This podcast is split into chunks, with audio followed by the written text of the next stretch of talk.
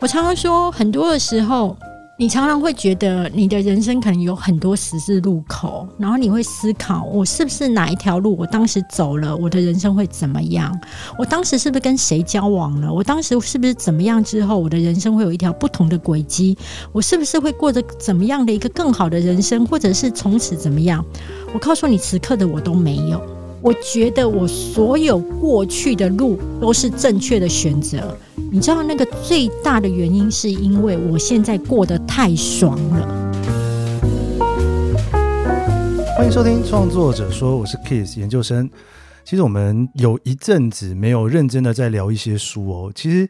看书这件事情，我觉得还是蛮有趣的。那个作家在写一些文字啊，哦，讨论自己的人生啊，跟去看一个戏剧作品还是不太一样的感觉哦。我们今天邀请到的这位作家呢，他其实已经写了蛮多本书了。那他也经营部落格，也有粉砖哦。他叫做黄大米。我等下要要请他来介绍一下为什么叫黄大米。我相信应该很多人还不知道。他最近的新书呢，叫做《可以强悍，也可以示弱》。哇，这个真的是一个金句。不过我看一下他过去的每一本书，哈，基本上都在聊这种要感受一下自己怎么被老板虐待的感觉。因为上一本书叫做《若你委屈自己，任谁都能刻薄你》，然后再上一本是《功劳只有你记得，老板谢过就忘记》哦，非常有趣哦。他在二零一六年的时候呢，开始经营粉砖，现在有二十四万的粉丝追踪。他也有做 Podcast。哎，其实我不太确定他这 podcast 的名称到底叫什么，因为他叫做黄大米哈拉王。不过哈拉王最近好像不见了。那另外呢，他还有另外一个 podcast 叫做米粉汤，其中呢，哈拉王呢已经快要将近一百集的节目哦，那都在访谈跟一些他的朋友们聊天。他曾经是做东森跟 TVBS 的记者，然后呢，也在福大、做新闻中心的执行长，也做过求职网的编辑总监。哇，实在是太精彩了！听他来聊聊他怎么强悍跟示弱。我们欢迎今天的创作者黄大米。研究生好，大家好。等下等下，为什么是黄大米啊？其实，在早几年，就是在我开始开粉丝团的那早几年哦，其实整个台湾的社会的氛围是说，只有卤蛇才会去开粉丝团或是经营自媒体。就是你在职场不顺利、感情不顺利、人生不如意的人，你才会需要找一个出口。那在职场上面顺风顺水的人，会觉得，哎，经营自媒体这件事情哦，是有一点点。好像不务正业，而且会觉得他绝对不可能是可以超越主业的。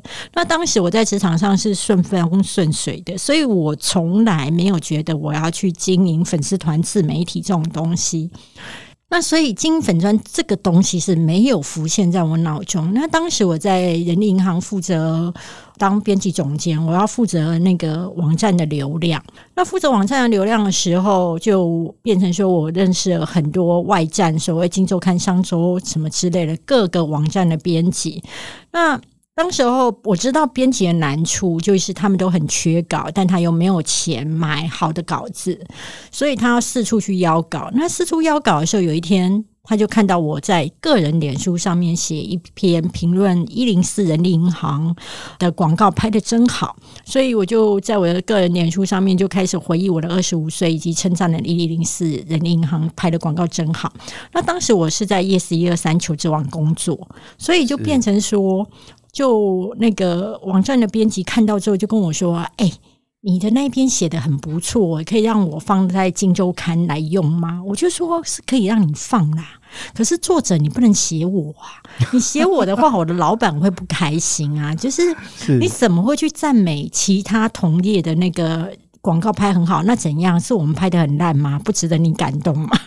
他就跟我说：“那你要不要就是盖一个粉砖？”然后我就直接跟别人说：“这个是这个人写的，不是你。”我说：“好啊。”然后我还记得那一天好像是中秋前后还是什么的，反正就是我急着要回南部返乡团聚，然后又又已经是比较晚了，那我就立刻盖粉砖。之后，我本来因为实在是太嬉闹，我本来要叫大乌龟，因为我觉得。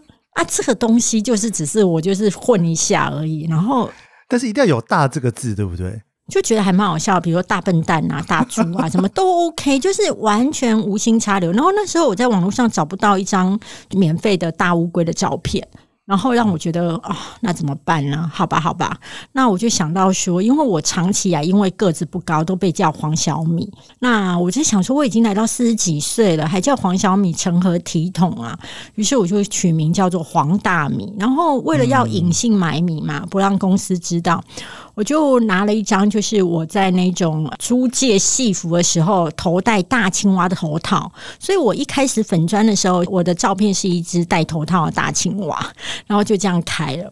嗯嗯，哎、欸，其实我还蛮好奇的，因为你之前就做记者，所以说对你来讲，你可能一直都是。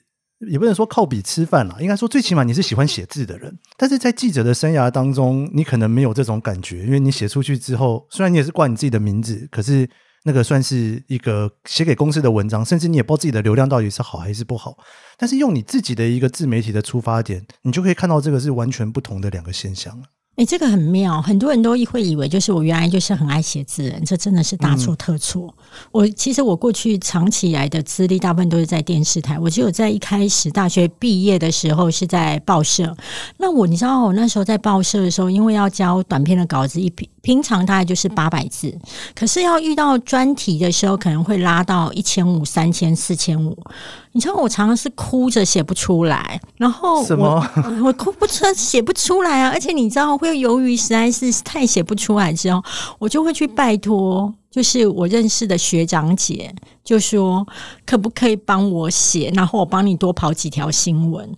所以那时候对我而言，写字压力是大的，而且那个大到就是说，有时候我们社长会赞美我写的哪一篇不错，我当时都会心里只有想的就是。啊，这个专题可以下次不要再叫我了吗？就是我真的很不想写。然后我到电视台哦，我其实也不是说为了那其他什么崇高的理想，我是觉得那时候我就看到电视台，因为我在平面的时候我是骑都拜，然后我常常不小心在下雨天跑新闻的时候雷惨，你知道吗？就会弄到自己很狼狈。可是我看电视台女记者每一次都有黑头车接送。我就会觉得人生有为亦若是，所以我后来就决定要到电视台。那电视台的稿子大部分都是会落在大概四百五百字而已。对，一直在写短稿的人，而且我们追求的是口语化。我自己觉得，我知道我做的新闻很有收视率，我很会搞笑。所以，我们公司只要是好笑的新闻，或是这一条新闻，它希望整个主轴是呈现一个比较 Q 的，他就会派我去。所以，对我而言，我很习惯躲在别人的故事当中去呈现我自己，而且我自己会自剖我的性格啦。我是一个角落小动物的人，就是我其实不觉得我那么爱走上台面。然后角落会让我安心。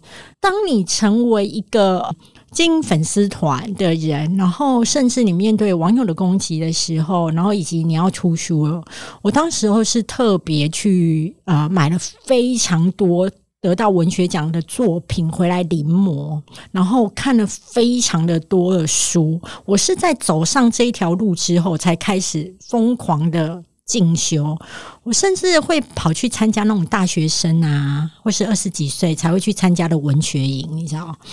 对，哇，这这也太青春了吧！哎、呃，对。然后，可是当时因为知名度还没有那么高，所以其实也没有人发现是你。然后，反正你就是坐在台下听课。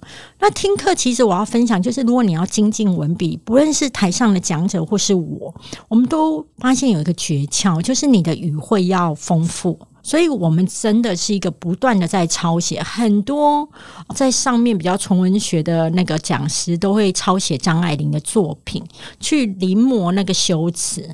所以，如果你想要做这一行，然后又都觉得说你自己对你的文字功力啊没有那么有把握，你真的不用去报名参加一些无微博的线上课程，可以了解。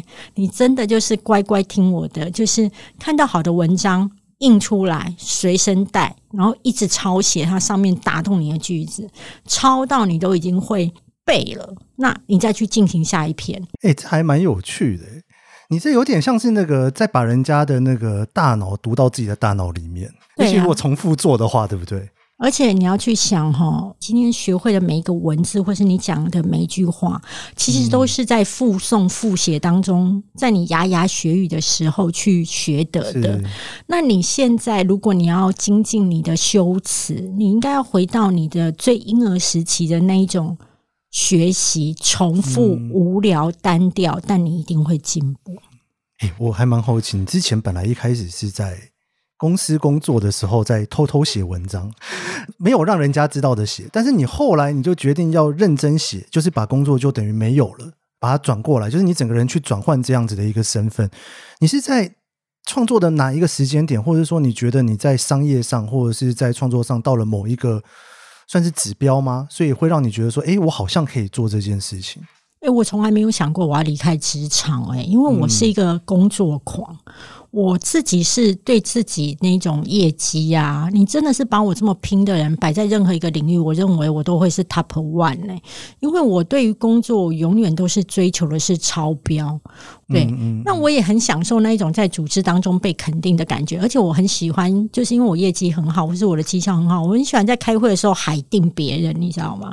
就是 那种，而且我讲话超酸的，你知道，我很喜欢那一种斗争的感觉。然后，对，我看你的书看得出来，就是你知道，我们就是来自那一种非常斗争的那一种电视台，所以你知道彼此厮杀起来的时候真的很过瘾，你知道吗？你一到。跟我一见的，那对我而言，就是说，当时就是一个月六千块，当然是比我的月薪实在是低太多了。然后后来就是，你知道，你写写写。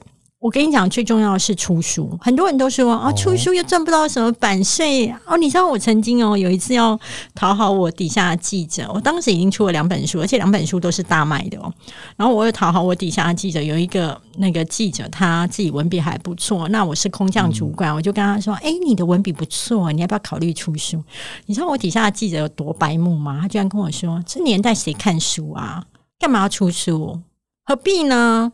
我心想说：“你刚才老娘我出了两本书，就是 很不会聊天。没有，他很讨厌我，因为我管他太多。对，好，那不重要。就是说，我要说一件事，就是如果你是一个做粉专或是做任何自媒体的人，我都真的很鼓励你出书，因为出书它会让你来到一个新的阶段，然后你会为了跑宣传，你开始接触到不一样的人，而且你的品牌定位会有一个新的高度。”我要说一件事，我曾经跟我同样是做创作的作家说，他出第一本书的时候，我刚好说你会有两种心情：第一，卖的好了，你的人生会整个失控；第二，卖不好了，你会失落。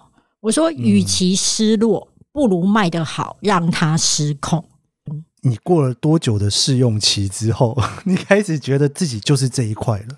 我自己，因为我等于是有两次被迫离开职场，一次自愿离开职场嘛。我在两次被迫的时候，其实内心都非常不舒服，而且真的是有那种大哭。因为你是一个战功彪炳的一个职场人的时候，你没有想过有一天是因为其他原因，你变成你待不住。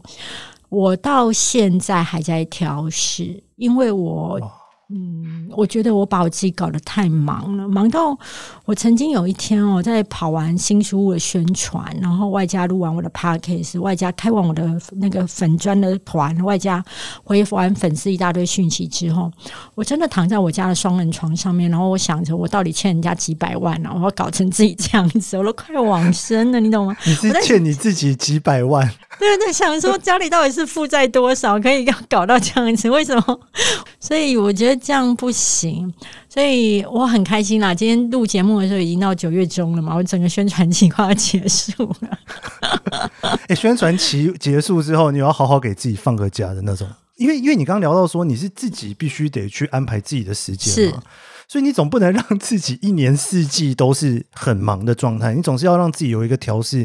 但那不是跟老板请假，是跟自己请假，对不对？应该是说，你知道你没有钱的时候，你会觉得金钱是全部。嗯、可是你知道，当你赚到一定的钱之后，其实你是花起来是很够的。那就会变成说，你只是变成说，你本来可能是买地摊货，变成你可能可以买到好一点的牌子，或者是你在吃东西的时候，你以前可能就是只看简餐嘛，现在可能可以点嘛。那我突然了解到一件事情，这这个金钱能够带给我的快乐，也就差不多到现在这样了。所以我现在反而不再是一个金钱上的追逐，我自己反而会是在想说，我要如何调整一个平衡。所以我打算就是十月份的时候给自己放一个大假，就是可能团也不开啊，然后就是好好的去旅游。是，就是你不要为了想要赚更多而继续拼命，你要设定说，哎，这个月好像这样子就可以过了，好，那就先放空。对啊，因为很多创作者，我在跟他聊的时候，他们都会把一个旅行当做是某种创作的养分。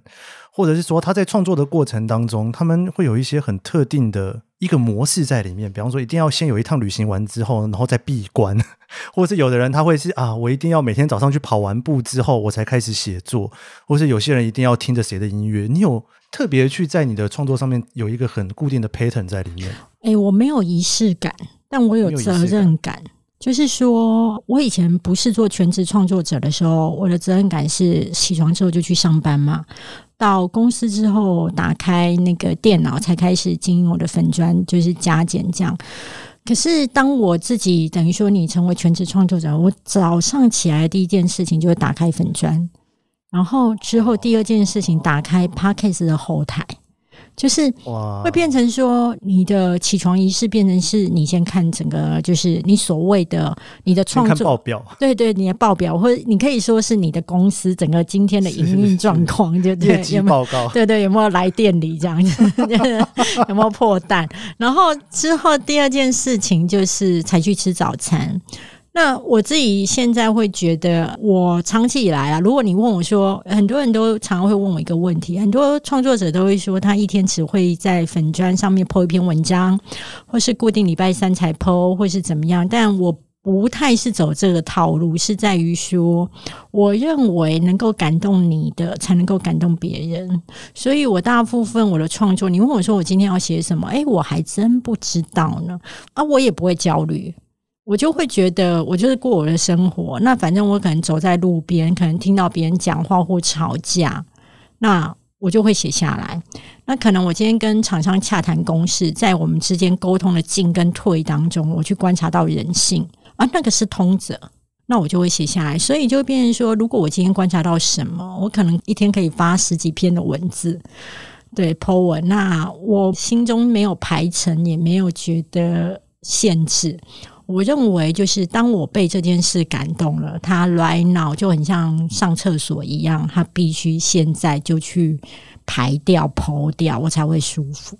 是等于你每天身上的那个五官，所有的感官要全开，你要很认真的去过生活，然后认真的去感受身边的每一件事情，然后那些东西没有办法像是书一样，可能。累积到一段时间再写，而是你马上就把那样子的心情、那样子的感受全部都写下来。对，而且我有一个龟毛，就是说，你看我粉丝团写这么多，我的 po 文量这么大，我没有一本书是集结我粉丝团的文章下去。早期第一本的时候，还有集结我那种过去写的长篇的文章，但是其实。我到目前写出来讲，我都还是追求一件事情。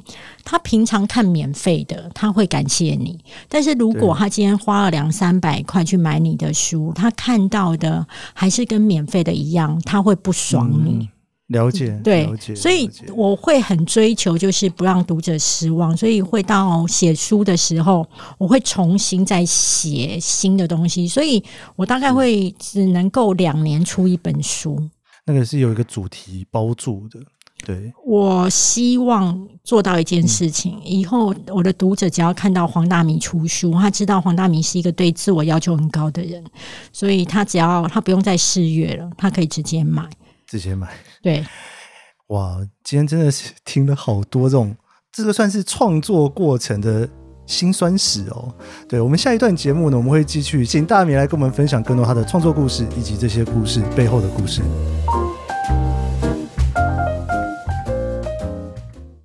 Hello，是 Keith 研究生，你现在在收听的是创作者说。每一集节目我会邀请一位创作者来跟我们聊聊他的创作故事。我们邀请过畅销作家、导演、编剧，也邀请了创作歌手、布洛克、YouTuber、Podcaster。来一起讨论对于创作的想法，你可以在 Apple Podcast、Spotify 收听，也可以追踪研究生脸书专业。我会分享每一集节目录音后的心得，你也可以留言告诉我你的想法。创作者说每周四上线，欢迎你跟我一起探索这些故事背后的创作故事。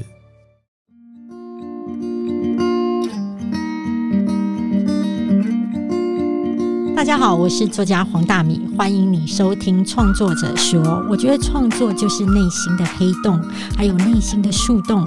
当你把黑洞放进树洞里面，好好的说出来的时候，它就会成为最有魅力的故事。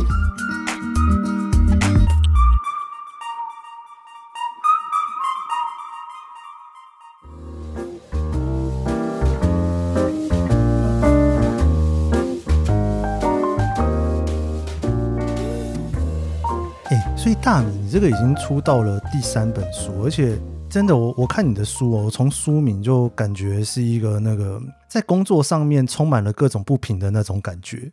应该是说我自己走过我的心路历程，就是我二十岁的时候，二十几岁初入职场的时候，我真的会觉得。我把职场当校园，你懂吗？就是我会觉得大家就应该是要排队啊，不能抢位置啊。然后公司就应该是公平的对待每个员工啊。如果有不公平的时候，就很像以前去报告老师一样，要去报告主管啊。所以我的二十几岁的时候，对职场实在认知太浅薄，以至于我内心会常常受伤。那到三十几岁，我当主管之后，我成为手上有权力的人了，那就会变成一件事情。我会变得太尖锐，因为你是一个可以行使权力的人的时候，其实你很多做事的时候会很明快的可以去奖惩人，所以是顺利的。但是其实对自己的人生，我认为如果你没有在心态上调整的比较好，档次来到比较高的时候。其实那个魔戒一带上去之后，是你在事业会成功，但是你在你的伴侣关系或是家庭关系会失败，因为你再也不允许其他人有意见跟废话了。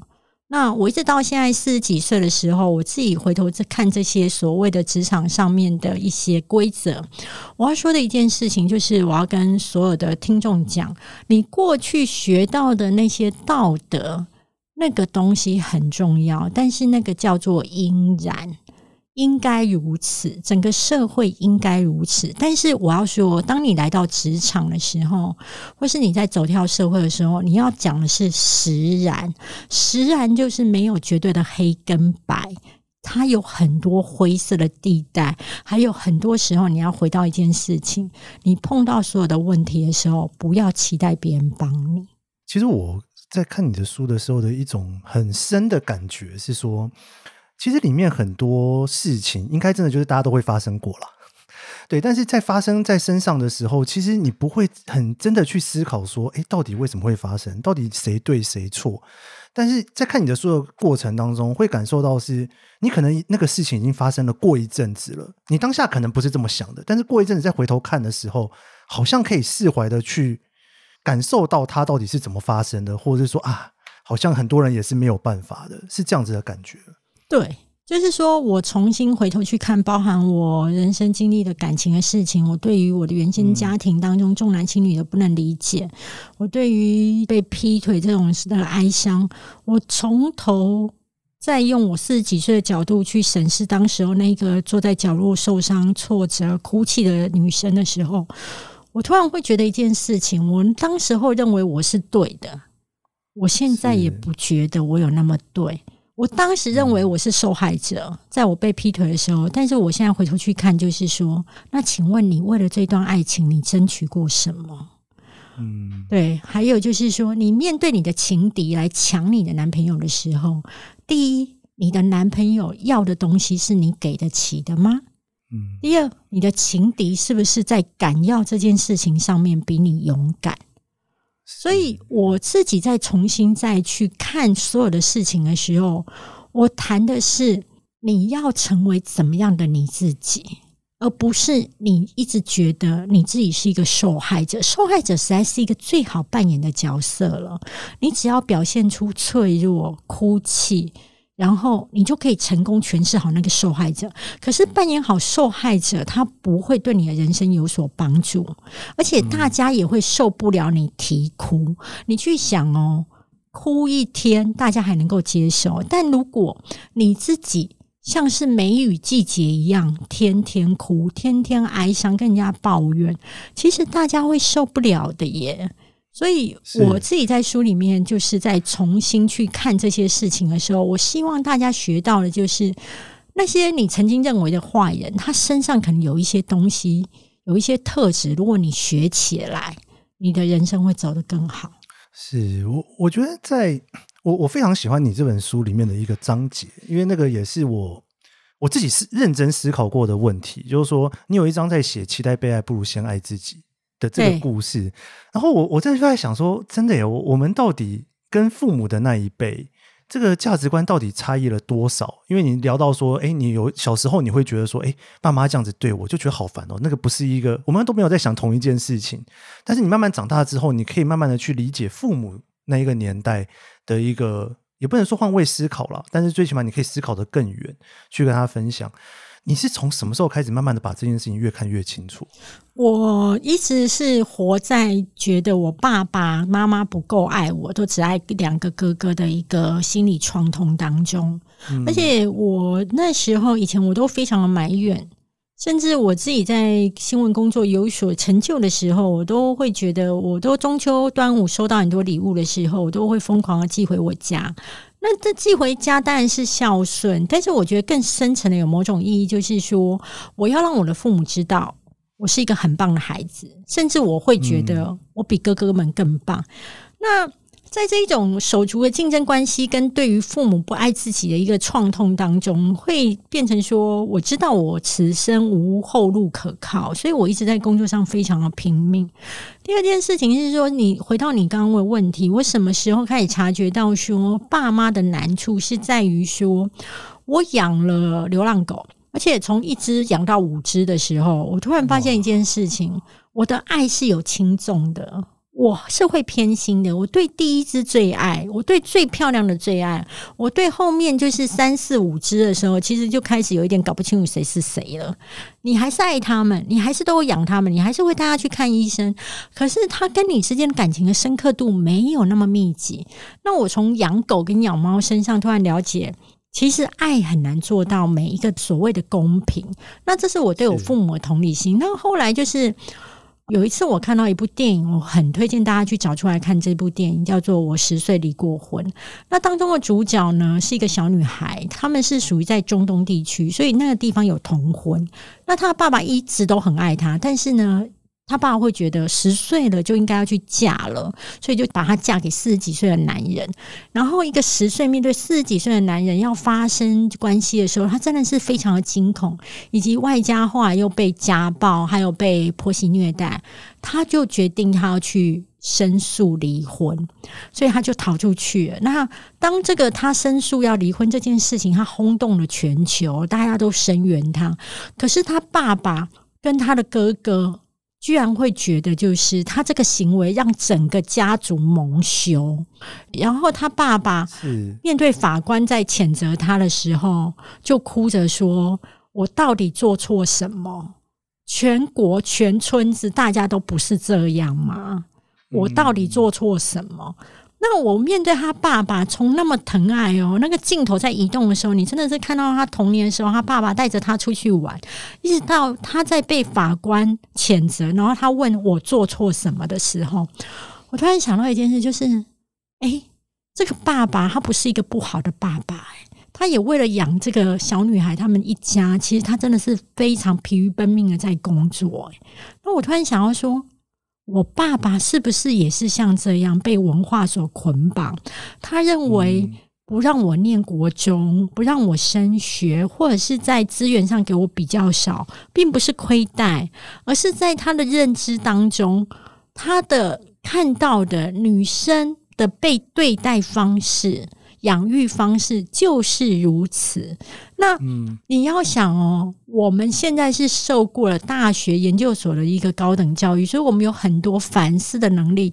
那你要不要回头去想想你的爸妈？他们可能是只有国小毕业、国中毕业，他每天生活的人的环境是如此的扁平。浅碟，他所有的人都不会教他有深度思考跟独立思考，所以他是没有办法摆脱那个文化的捆绑的。我大概就是从看完那一部电影之后，对我爸爸被文化捆绑这件事情有了高度的理解，所以我就写下这一篇，就是与其被爱，不如爱自己。是因为我也了解到一件事情，你知道，重男轻女家庭长大的女孩子，她都一直想要证明自己是好的，是值得被爱的。但是我要很残酷的告诉你，不论你今天给了你家里几百万、几千万。你爸爸妈妈就是不会最爱你，你放心好了，那个没有为什么，爱跟不爱很多时候是没有为什么的。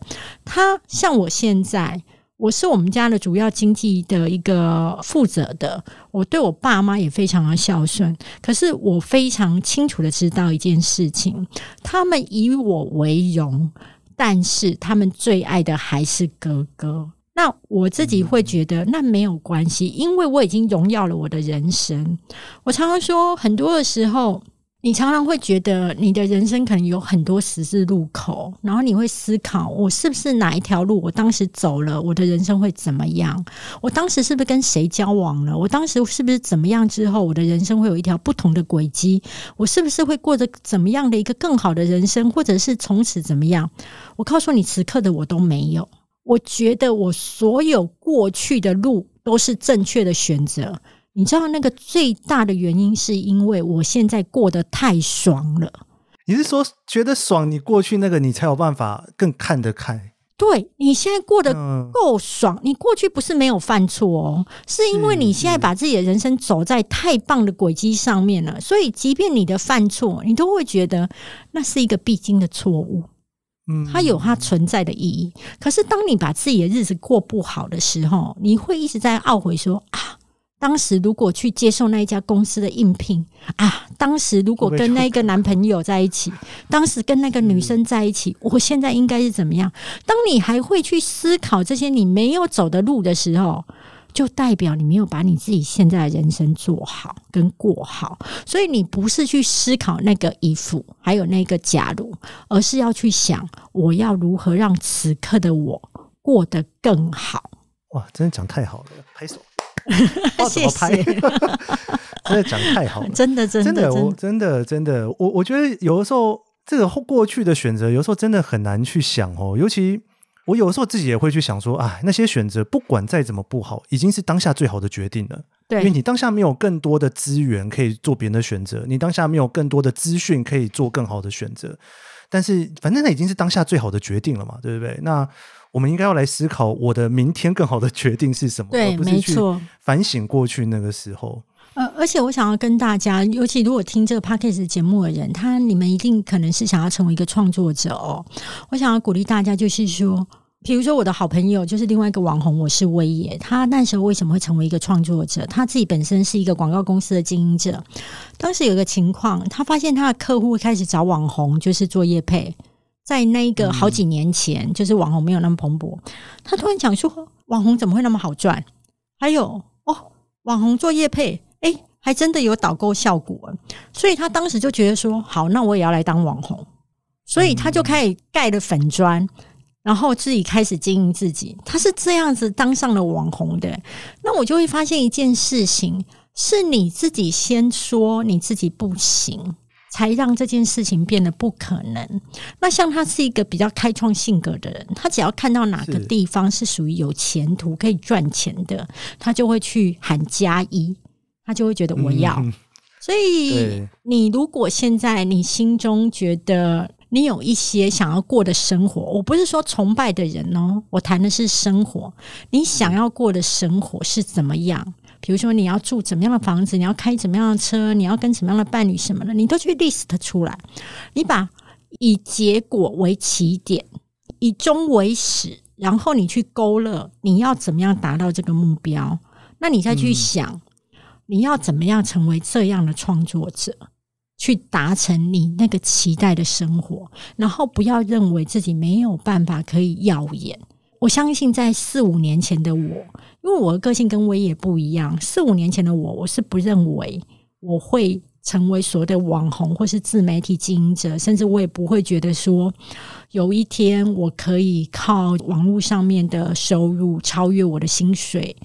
你看哦，我是一个一般人，所以我当时候也是受限了。可是我是我也不一样，他第一时间就会觉得哇，我要加入。了解了解，你这样让忽然让我想到一个，我有个朋友就会一直常常说，哎呀，要是我能够嫁给谁就好了，这样。然后我就想说，哇，那你要看一下他老婆 之前是怎么努力才有办法成为他老公的。就有时候好像真的是你要去想的事情，其实不是看那一个表面，得把那个脉络找出来，才会知道说我到底走这条路是不是可以的，或者是是不是一条正确的路，对不对？我想要跟研究生分享，你刚刚提到就是说，嗯、哦，有女生就想说，哦，我要嫁给那个豪门，或者是说，我要我要就是跟一个帅的老公在一起。我要分享，我以前在电视台，我真的看到很多女生为了这个很努力，耶。她们真的是毛起来整形，嗯、毛起来砸在自己的皮肤保养，毛起来砸在健身，然后毛起来去那种有钱人会出入的地方，有没有用？有。你就算没有那一种富可敌国的大开，你至少会可以把开中开跟小开，然后也顺利嫁进去是一个坎。之后会不会婚姻幸福是另外一个坎，另外一件事情。对，对，但是我要了解到一件事，我在他们身上了解到一件事情：美丽不肤浅哦。美丽是需要多大的努力去经营出来的，所以我要说的是说，即便是这一种这么传统的，我要依附在别人身上，其实你也是要去设定目标去努力，甚至你要跟你自己讲，我今天如果能够减肥瘦一公斤，少吃一口饭，我就是在接近幸福，接近我想要的人生。真的耶，我好，我觉得这个真的是，下次碰到有这样子的说法，我就要说，嗯，你是不是应该把衣服换一换，头发整理一下？没有，你对，还有你要问他说，哎、欸，那你以后是不是要少吃几口饭？真的哦，你要什么东西，你总是要接近那一件事情近一点点嘛。哎、欸，我都没有聊到你的书名，你的书名是你自己想的吗？呃，书名叫《可以强悍也可以示弱》，然后当时是。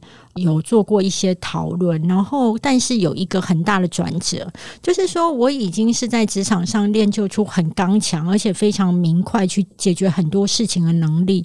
但是我有一个问题，就是说，因为我以前的工作我是记者，我是媒体的主管，我代表的是电视台，所以我们是一个不会轻易去说抱歉的，因为你道的歉不是你自己个人，你代表的是，是呃新闻的尊严。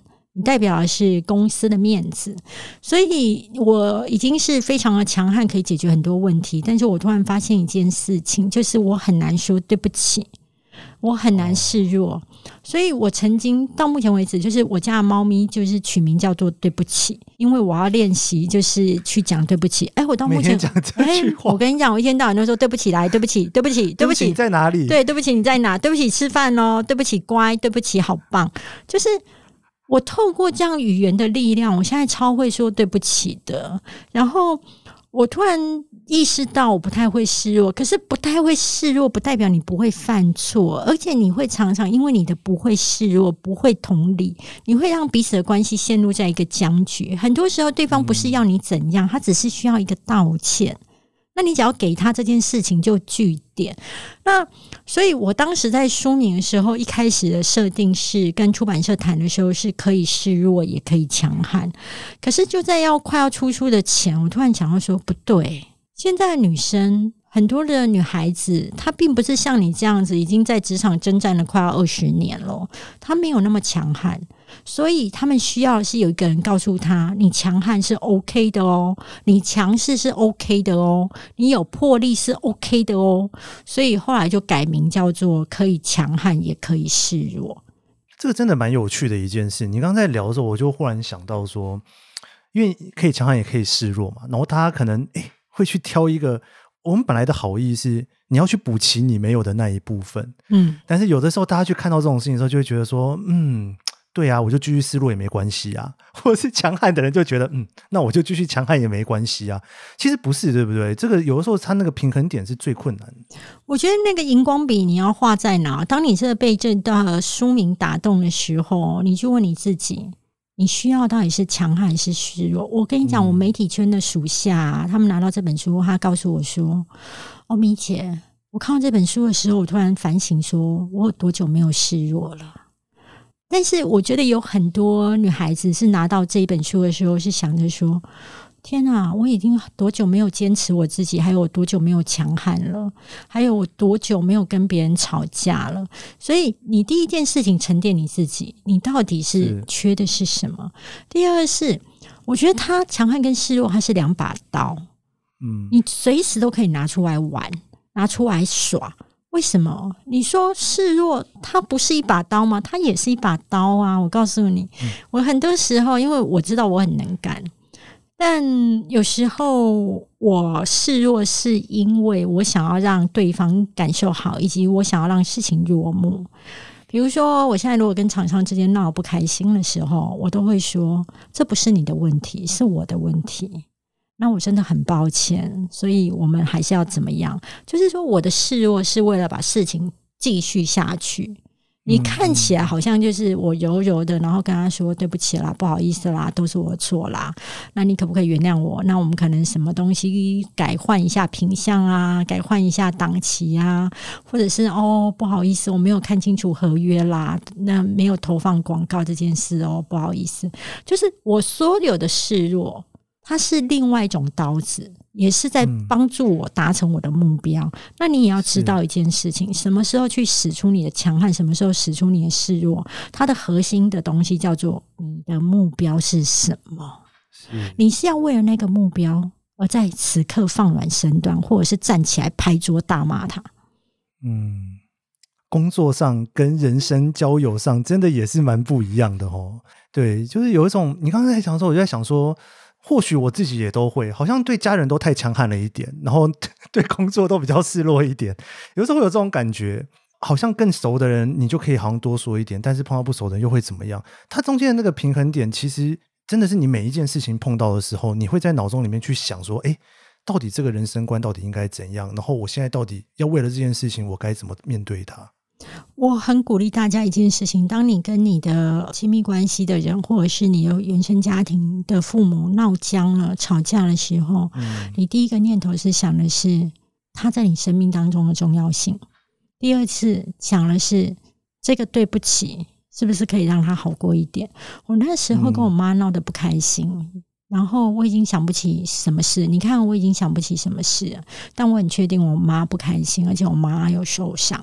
那我那时候电话已经挂了，然后大概就走了两三家店吧，就是走了一下之后。我就决定打电话。你要去想，我们是一个南部非常传统的家庭，欸，我们在我们家是没有那一种请谢谢对不起啊，没有在过生日的那一种。所以我那一时候立刻打电话给他，跟我妈说：“妈，我改立公姐是累啦，拍谁啦？阿丽麦熊气啊，你知道吗？他也不太习惯他女儿突然会对他示弱，所以有点囧。他就见你知道，乡下妈妈就说。”好啦好啦，无啦，阿弟就是安内啦，好啦，阿弟脾气爱改啦，然后就挂电话。就是，但是我知道他接受到我的善意了，所以我自己会觉得是说，能干的人哦，示弱会让你就是人生走得更顺。那你有一定的资历之后，强悍可以让你开疆辟土。当你什么都不是，你什么资历都没有的时候，记得态度好。就是你的利器，你只要对前辈都会说好啊，我愿意啊，我可以帮你啊，然后前辈就会觉得这个小孩子可以教。所以你知道吗？菜鸟、中鸟、老鸟，他要拿出来的首要武器是不一样的。那你要随着你的翅膀的强硬度去调整。自己的心态也蛮重要，对不对？在那个当下的时候，心里想的啦，或者是安抚自己的心情也是蛮重要的。你要知道一件事情，如果你爱这个人，他不好过，你也不会开心的啦。对，没错，没错。所以你跟他感觉上面是让他好过，事实上你也在让你好过。还有一件事情，话不用讲到那么满，难听的话不用讲到那么多，他其实就听懂了。你其实只要讲出一点点，然后接这一句，我要分享给大家，你就要告诉他说。好啦，我知道你知道了啊！我再讲下去会难听，那我不想要说了。他就知道你的退让跟你的包容了。我们真的是非常谢谢黄大米哈拉王兼京剧王，真的。真的非常厉害。最后，你能不能一两句话跟我们分享一下，在你的创作当中，你希望大家从里面感受到什么？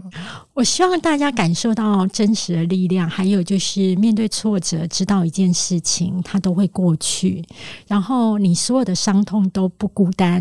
你当你有伤痛的时候，不要像溺水一样急着去找朋友，赶快去找一本书，书里面一定会有答案。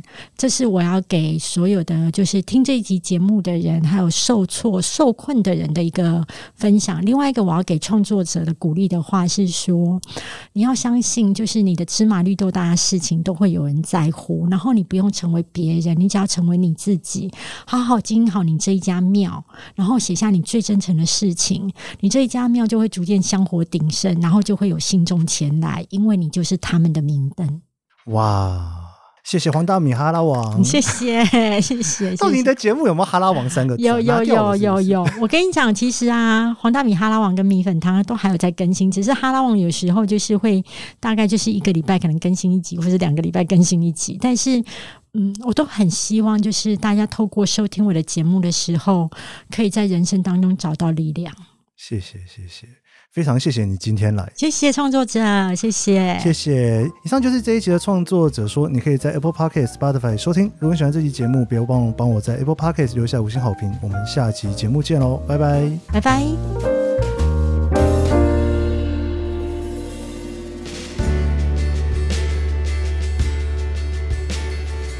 人生经历中，往往会碰到一些不顺心的事情，有点挫折，不如人意。